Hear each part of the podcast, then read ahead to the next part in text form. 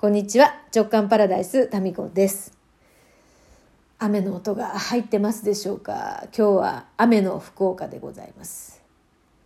まあ、つかの間の一人の時間ですね。まあ、今週から個人懇談がね、小学校の方始まりまして、もうさっき気づいたんですけど、子供たちが1時半には帰宅されるということで、えー、早いね。そしてこのままゴールデンウィークに突入ですよ。で、なんならもう昨日子供、子供休みで、それは週末に授業参観があったからでね、授業参観の振り替えで昨日は休み。そして今日からは三者懇談。で、今日の、昨日は子供の歯医者にも行ってましたし、で、今日は何があるんだ？今日はなんだ、お兄ちゃんの塾の送迎だ。そして明日は私の歯医者と、えっ、ー、と、子供会の集会があるんですね。そして、えっ、ー、と、あさっては、えっ、と、なんだ？あさってはあれだ。疫、疫学じゃないや。気学のね、クラスがあって、で、夜はお兄ちゃんの塾の送迎。そして早朝は弁当作りようやってるよね。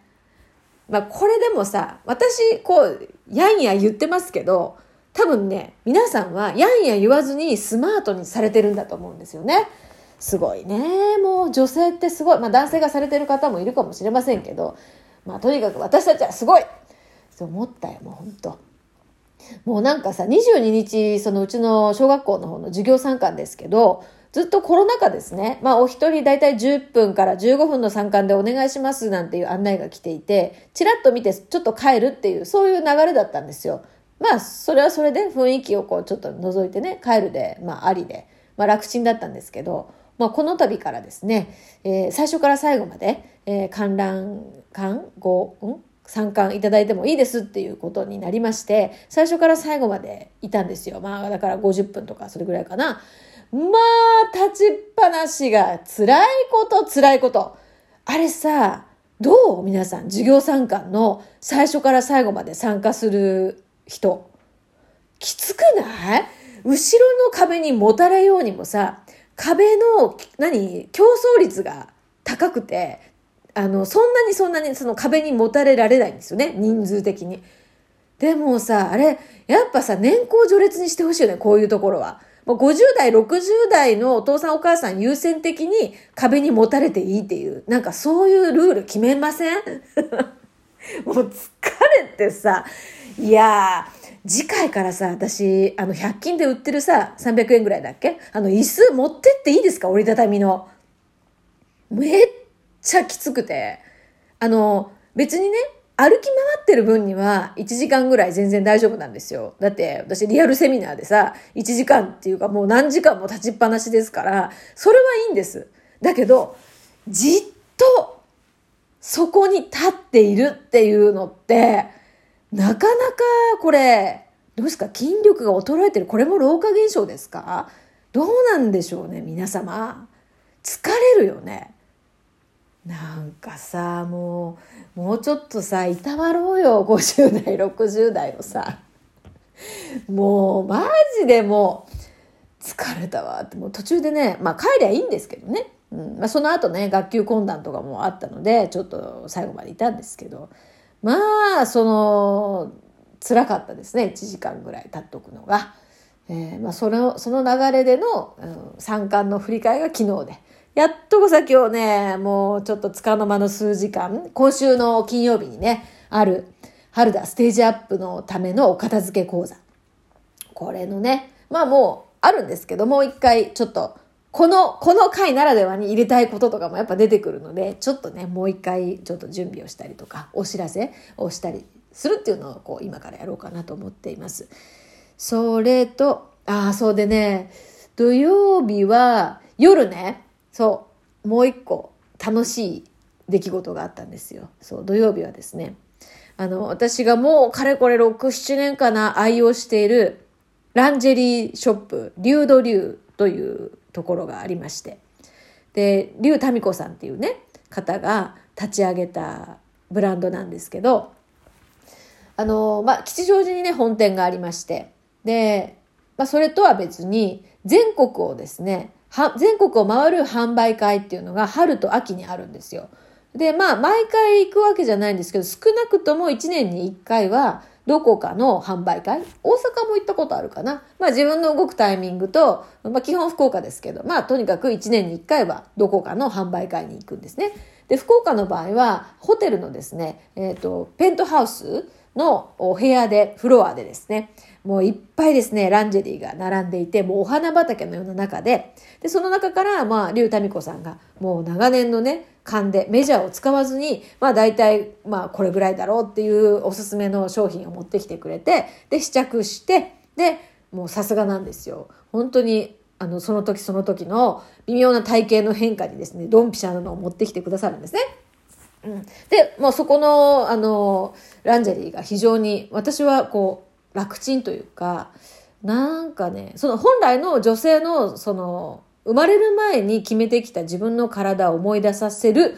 ようなランジェリーということなんですよね。うん、で、まあ、すごく気に入って使ってるんです。で、そのまあ楽で形がいいっていうのもそうなんですけど、デザインも、そこに込められている、あの、まあ、民子さんがデザインするんですけど、それもとても思いもですね、共感するところがあったり。まあ、まあ、もう一つはその、竜民子さんに会いに行くっていう、それもあるかなと思ったりして、まあ楽しいその空間と時間を過ごしてきたわけなんですよ。でね、まあこの私がですね、新しいもの好きというか、新しいっていうか、まあ自分にとって知らないものとか、ちょっと面白いデザインのものが好きっていうのも、タミコさん分かってて、えっ、ー、と、スタンダードなもの、プラスですね、ちょっとこういうのがあるんですよ、みたいな。こういうのが入ってきたんですよっていうのも持ってきてくれるんですよ。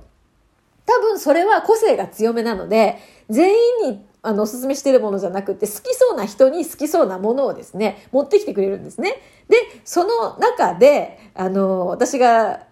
この間ね、心を踊ったのは、あの、なんていうかな。普通さ、ブラって、あの、乳首が外に、ちょっと乳首がとか言ってますけど、乳首がですね、ビーチクがですね、外に響かないようになってるじゃないですか。でね、こう面白いのが、タミコさんの、まあ、リュウタミコさんのね、との、まあ、ちょっとトークイベントをオンラインでやった時の流れでですね、乳首が透けてはいけないっていう常識は、誰が決めたの？みたいな話になって、確かにですねって。いや、海外では全然そのね、ビーチクがブラについているデザインもあるぐらい、私のビーチクはこんな高い位置にありますっていうアピール用のブラとかもあるわけですよ、ドミニカに。だから、別にその、透けては絶対いけないっていう、そういうルールはないわけですよね。まあそうなんですけど、もごもごもごって感じじゃないですか。で、まあ、わざとこの透けさせるっていう趣味は私にはありませんけど、でもですね、タミコさんが持ってきてくれるそのブラの中で、全部がレースでできているブラっていうのがあるんですよ。これヨーロッパのデザインで、イタリアとかフランスのレースとかを使ってるブラでね。でそれがね、本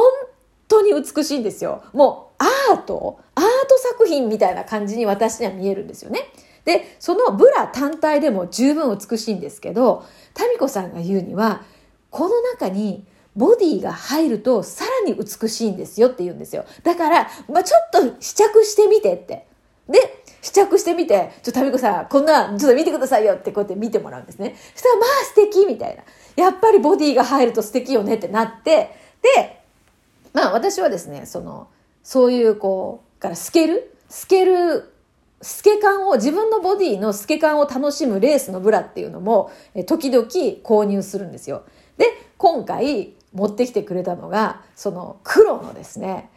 なんて言ったらいいのかな、これ、着た姿をお見せできないのが非常に残念なんですけれども、そのまあ、ブラ単体では今週のね、のぞらじにちょっと載せられるように撮ってみますね。すごく美しくって、着た自分の姿に惚れ惚れするんですよ。で、うわーと思ってそれを今回ね、購入したわけです。で、まあそれは誰のためっていうか自分がこう楽しむため。なんかすごい綺麗なんです、本当に。そのつけた姿がね。で、楽しいじゃないですか、そういうのって。まあ、自分のためにね。で、私もまあそこで終わらせれば毎回いいんですけど、どうしてもですね、やっぱりもう発見をね、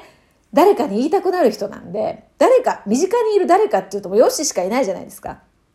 ちょっとちょっと、台所で洗い物してる時に。